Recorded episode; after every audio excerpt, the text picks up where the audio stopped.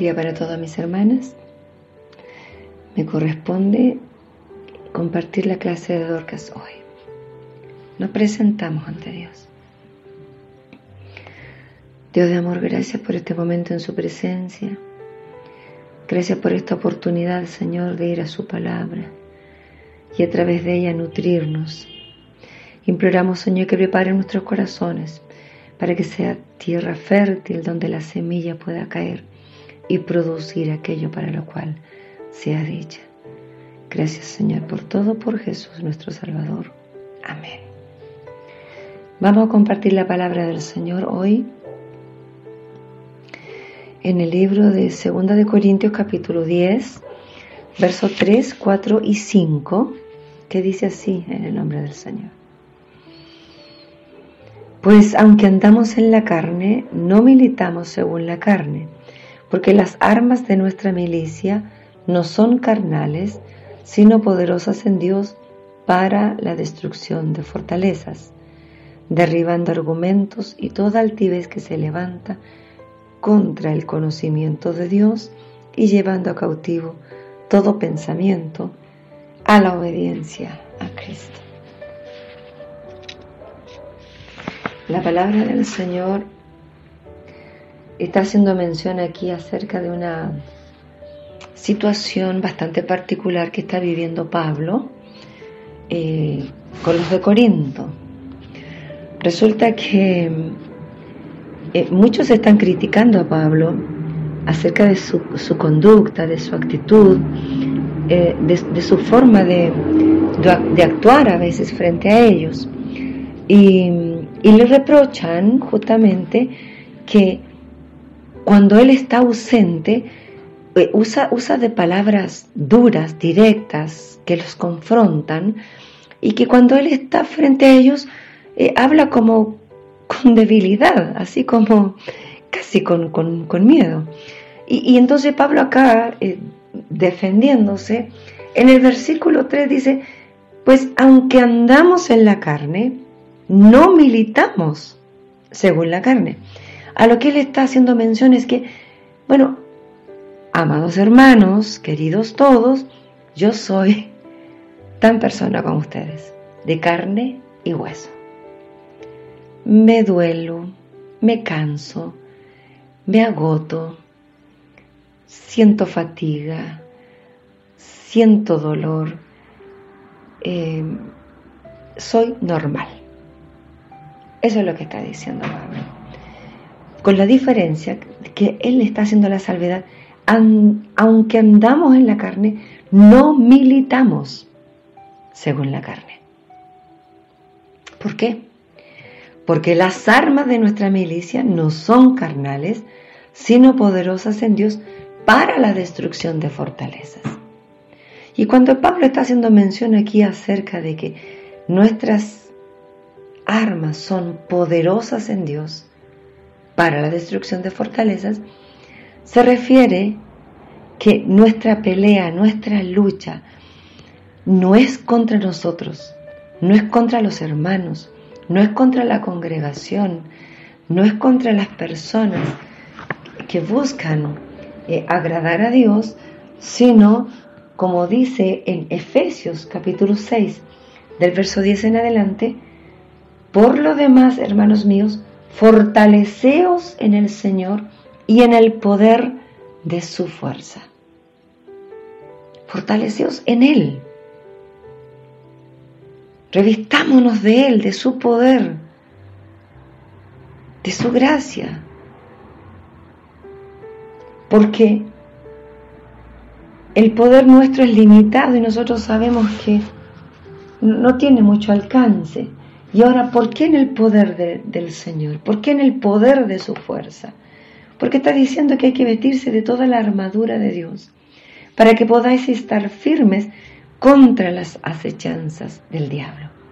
Y aquí entonces es a lo que Pablo está haciendo mención en el versículo 4 del capítulo 10, donde dice, las armas de nuestra milicia no son carnales, sino poderosas en Dios para la destrucción de fortalezas ¿Por qué?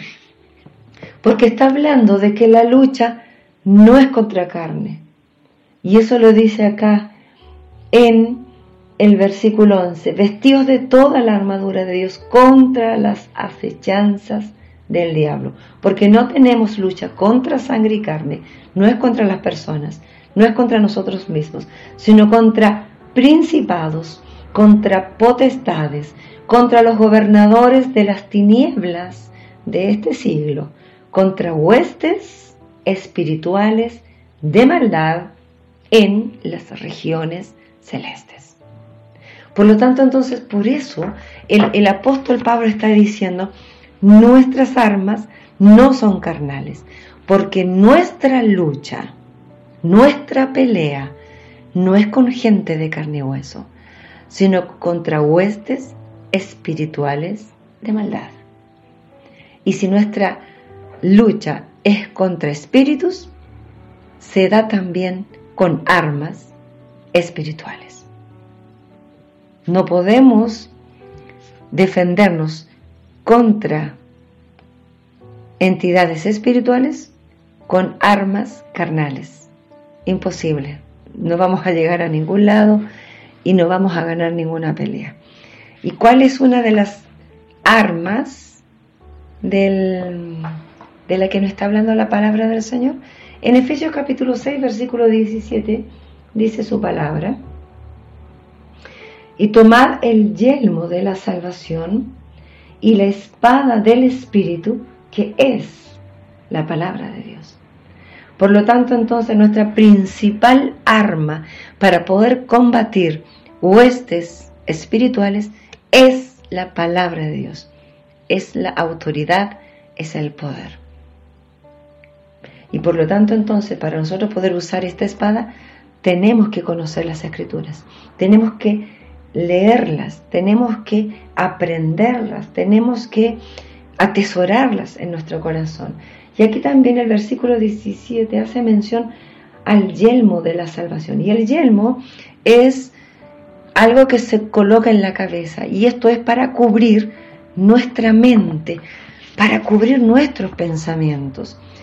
Y eso no está de más porque en el versículo 5 de la lectura que tenemos hoy del capítulo 10 dice, derribando argumentos y toda altivez que se levanta contra el conocimiento de Dios y llevando cautivo todo pensamiento a la obediencia a Cristo. Y esto lo que quiere decir es que nuestros pensamientos no siempre están alineados a la voluntad, al propósito o al diseño de Dios para nuestras vidas. Pero nosotros debemos saber y estar conscientes de que en nuestros hogares nosotros tenemos un acceso, que es la puerta. Mire, cualquiera puede llamar, cualquiera puede pedir entrar, cualquiera puede estar ahí esperando que, se le abra, pero solo usted y nadie más que usted tiene la autoridad para decidir a quién le permite entrar a su hogar y estar con ustedes. Así también nuestra mente, nosotros mismos, cada uno de nosotros sabe si abre la puerta de la mente para dejar entrar todo tipo de pensamientos. Nosotros somos los guardianes. Nosotros decidimos qué pensamientos albergamos en nuestra mente, qué pensamiento tiene lugar y tiene cabida y tiene espacio. Porque en lo que tengamos nosotros en nuestra mente es así como nosotros vamos a actuar, nos vamos a desenvolver y, vamos a proceder. Por lo tanto, entonces importa y mucho qué cosas ¿Qué pensamientos están albergados en nuestra mente? Nosotros debemos ser responsables en cuanto a esto, porque dice llevando a cautivo todo pensamiento a la obediencia a Cristo. Por lo tanto, entonces, todo pensamiento que no esté en la voluntad de Dios, debemos someterlo y debemos llevarlos a los pies de Cristo.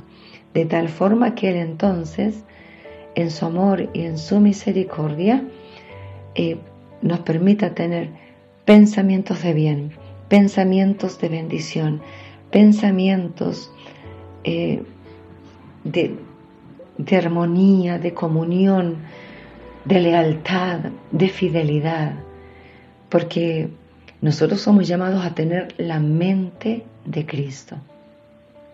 Y en la medida en que nosotros nos dejemos usar por Él, vamos a hacer bendición para otros. Acá lo que están diciendo los de Corinto es enrostrándole a Pablo su actitud. Y de hecho en el eh, capítulo 10, versículo 10 dice, porque a la verdad dicen, las cartas son duras y fuertes, mas la presencia corporal débil y la palabra menospreciable.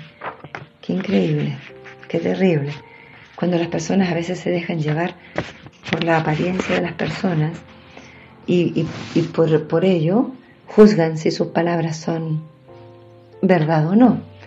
Que el Señor nos ayude, porque lo que nosotros enseñamos y entregamos es palabra de Dios, no es nuestra palabra, no es nuestro conocimiento, no es lo que nosotros eh, entendemos, es palabra de Dios. Y por lo tanto entonces podamos nosotros a partir de hoy guardar nuestra mente, tener cuidado de los pensamientos que se cruzan ahí de pronto y que no son agradables al Señor.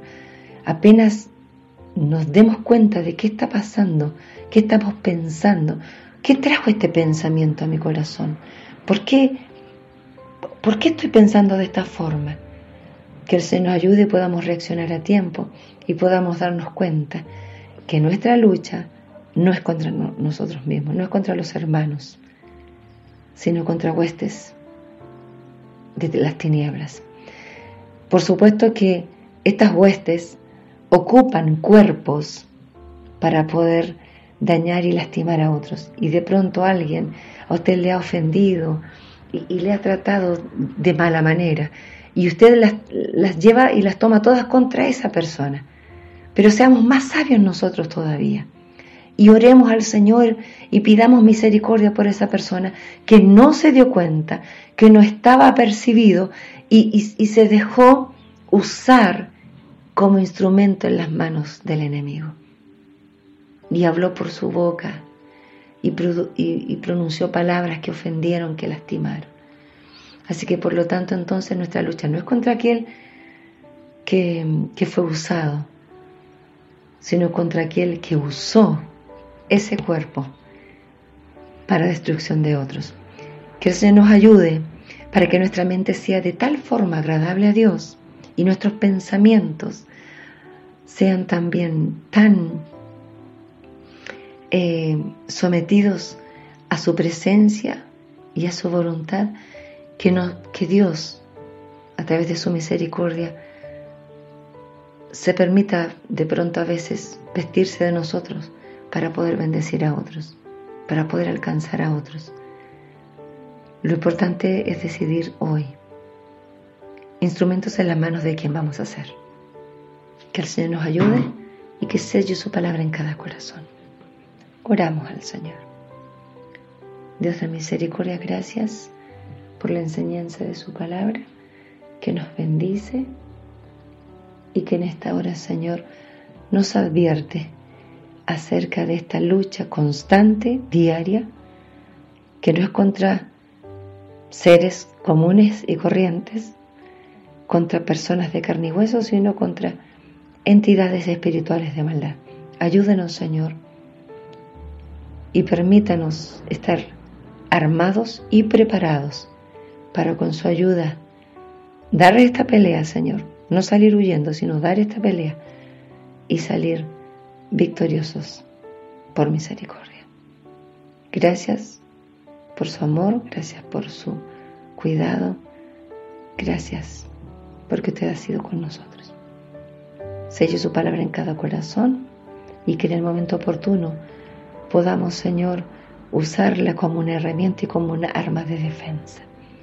Por Jesús nuestro Salvador. Amén.